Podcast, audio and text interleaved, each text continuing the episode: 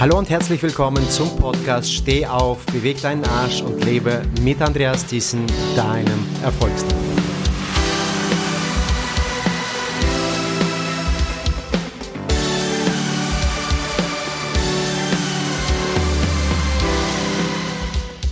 Heute möchte ich mit dir darüber sprechen, wie du aus dem Haus des Leidens rausgehen kannst und in deinem Leben rein in das Haus der Freude gehen kannst.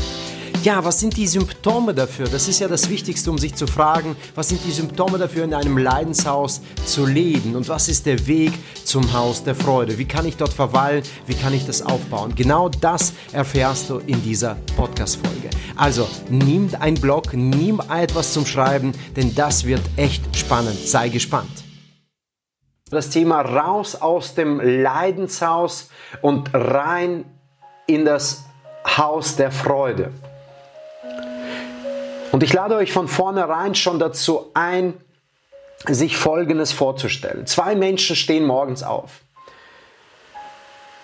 Der eine steht morgens auf und das Erste, was er tut, sagt er, hey, toll, dass ich aufstehe, toll, dass meine Augen aufgehen und ich habe bereits so viele Wunder, die ich erlebe. Die Sonne scheint, ich rieche den Kaffee bereits aus der Küche, was meine Frau für mich vorbereitet oder Partner. Oder, oder, oder, der erste, das erste Telefonat, ich bedanke mich, ich fahre zur Arbeit, ich bin dankbar, ich habe nur gute Gespräche, komme nach Hause am Ende des Tages und falle glücklich ins Bett.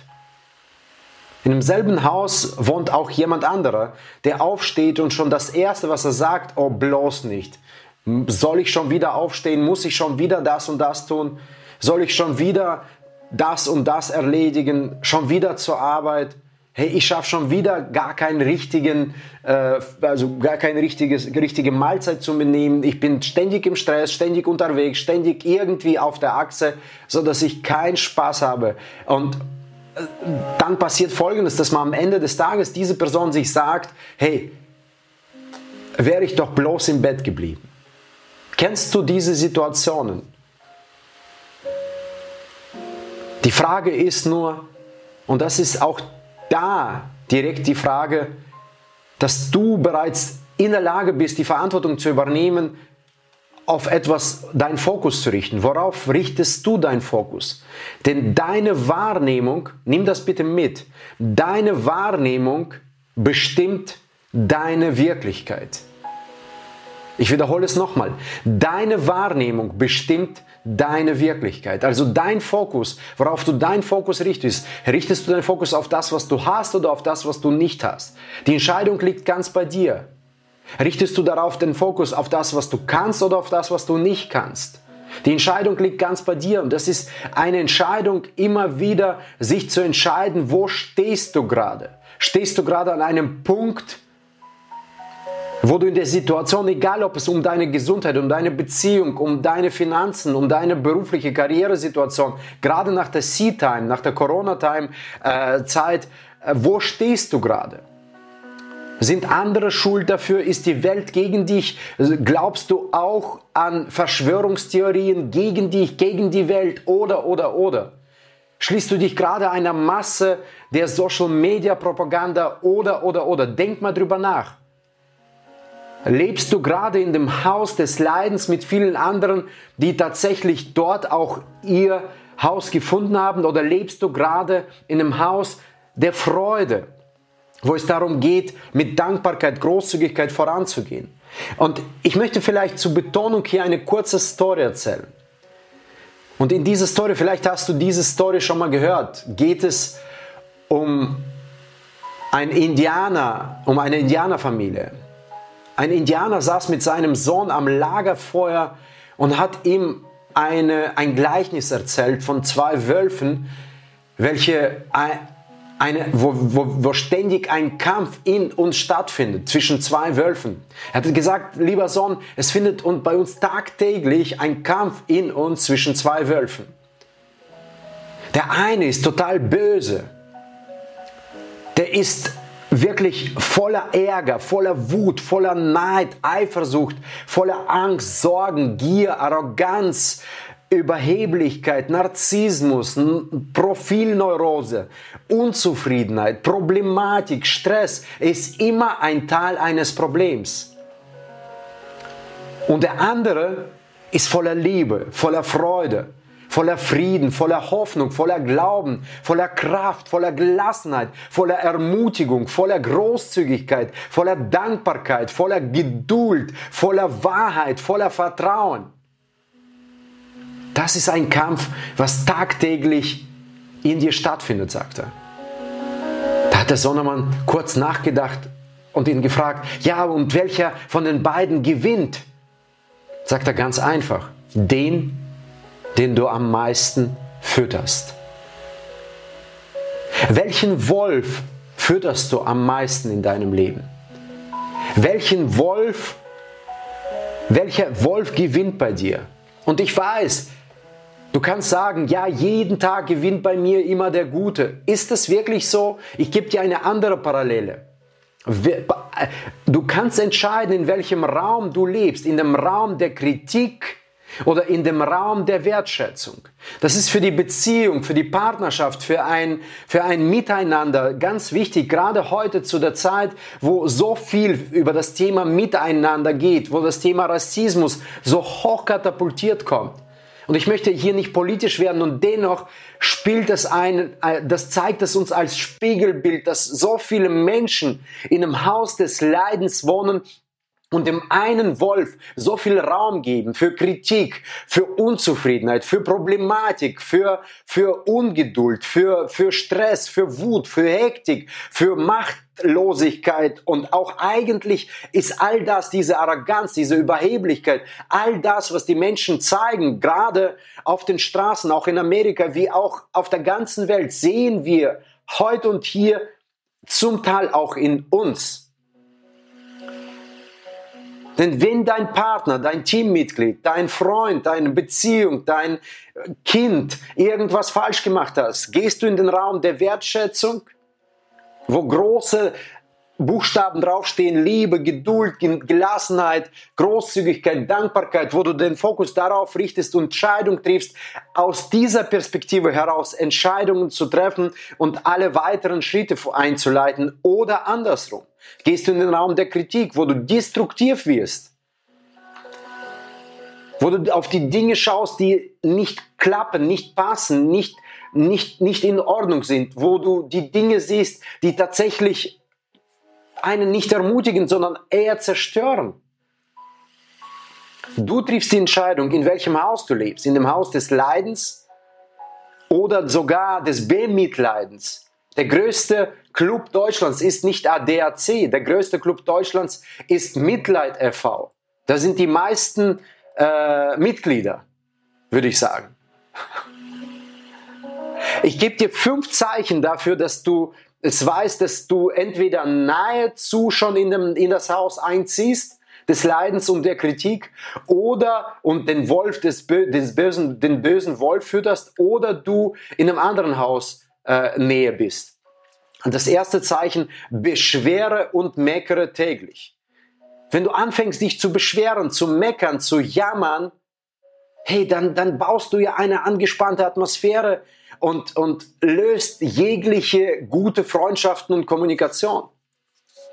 Zweitens, beschuldigen und verurteilen oder urteilen.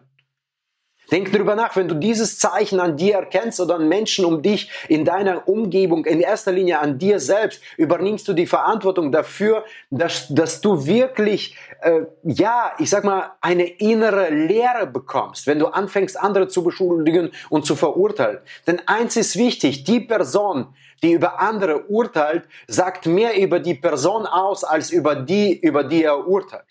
Denk drüber nach. Das dritte, rechtfertigen. Sich immer wieder rechtfertigen, wenn dir jemand Feedback gibt, wenn dir jemand eine kurze Ermahnung gibt, die vielleicht aufbauend ist. Sich zu rechtfertigen. Damit, damit löst du doch automatisch jegliche Diskussionen auf und Kommunikation, die konstruktiv sein kann. Sich zu verteidigen oder gar sich zu schämen. Das sind die fünf Zeichen. Sich zu schämen so oft es geht. Also gar nicht offen und freundlich und fröhlich sein. Bloß nicht. Und dafür zu sorgen, komplett isoliert zu sein. Von der Welt, von den Menschen da draußen. Das sind die fünf Zeichen, die schon mal darauf hinweisen, dass du entweder mittendrin im Bemitleidenshaus wohnst oder nahezu stehst. Und ich gebe dir gleich drei Wege daraus. Der erste Weg als Zeichen dafür oder als An Ansatz dafür. Drei Schritte zur Freude. Erstens, egal was in deinem Leben passiert, stell doch die Einstellung in deinem Leben folgende Einstellung ein. Alles, was mit uns passiert, passiert nicht mit uns, sondern für uns. Stell dir jedes Mal, wenn du in einer problematischen Situation steckst, nicht die Frage, warum passiert es mir, es passiert nicht mit dir, sondern passiert für dich. Was kann ich aus der Situation lernen? Was kann ich aus dieser Begegnung lernen? Was kann ich aus dieser Problematik rausziehen? So nach dem Motto um die Ecke denken. Ich hatte heute so tolle Podcasts mit zwei Frauen. Die eine erzählt, wie sie aus ihrer Krebs, äh, aus Krebserkrankung rauskam. Und die andere ist von Kindes an behindert und wie sie da gerade von Kindheit an gelernt hat, kreativ zu sein, flexibel zu sein und anders auf die Dinge draufzugehen. Alles, was in deinem Leben passiert, passiert nicht mit dir, sondern für dich. Nimm das als ein Geschenk. Je größer ein Problem im Leben ist, desto größer ist das Geschenk. Problem ist die Verpackung deines Geschenks, des Lebens. Das Zweite, es ist wichtig, dass du aufrichtig bist und dass du die Einstellung gewinnst. Es geht nicht darum, mehr Geld, mehr äh, Status, mehr Erfolg oder sonstiges zu bekommen, sondern es geht darum in deinem Leben, du wirst es früher oder später verstehen, es geht um die Mission. Wie viele Menschen hast du dazu beeinflusst, ins Positive zu ändern im Leben? Wie viele Leben konntest du ins Positive verändern? Darum geht es. Durch dein Leben als allererstes. Durch dein Beispiel, dass du das Licht dafür bist. Und das Dritte, glaube immer an das Beste. Ich empfehle dir einen ein Film anzuschauen mit Morgan Freeman und Jack Nicholson. Und das Beste kommt zum Schluss. Wo es darum geht, dass zwei, einer super Multimilliardär und der andere äh, aus ganz ärmlichen Verhältnissen, ganz normal, kommen in einem Krankenhaus. Und da geht es darum, tatsächlich so eine Bucketlist zu erstellen und das, an das Beste zu glauben und in diesem Freudeshaus zu leben und tatsächlich hier zu stehen und zu sagen, du, wo stehe ich gerade und wo will ich hin? Was ist die Freude? Die eine äh, Frau, die ich heute interviewt habe, ich habe sie gefragt, was war der Antreiber in der schwierigsten Situation? Warum hast du überlebt? Was hat dir denn geholfen? Sie sagte, es war nicht das Leben eigentlich. Es war so, dass mein Antreiber war, dass ich die Welt sehen wollte. Das ist im Haus der Freude zu leben. Sie wollte die Welt sehen. Sie hat gesagt, sie hat noch zu wenig Welt gesehen. Sie möchte die Welt, die so schön erschaffen wurde, sehen. Und das ist der Antreiber, der sie immer noch heute antreibt. Was ist deine Freude? Warum zieht es dich immer wieder in dieses Zuhause rein? Nimm das mit. Heute, und ich gebe dir eine kleine Call to Action. Nimm aus diesen 10, 15 Minuten etwas mit und beantworte folgende drei Fragen. Die erste Frage, was nimmst du mit? Was setzt du um? Die zweite Frage, was planst du damit zu tun? Achte diese fünf Zeichen des Opferseins, fünf Zeichen des, des Menschen, der eigentlich auf der Seite lebt und den bösen Wolf füttert und in dem Haus des Leidens lebt oder Du achtest auf diese Zeichen als Symptome, damit du das vorbeugend behandeln kannst, damit du ständig im Haus der Freude leben kannst und deine Lebensqualität steigern kannst. Nimm doch mal den Satz, alles geschieht nicht mit dir, sondern für dich.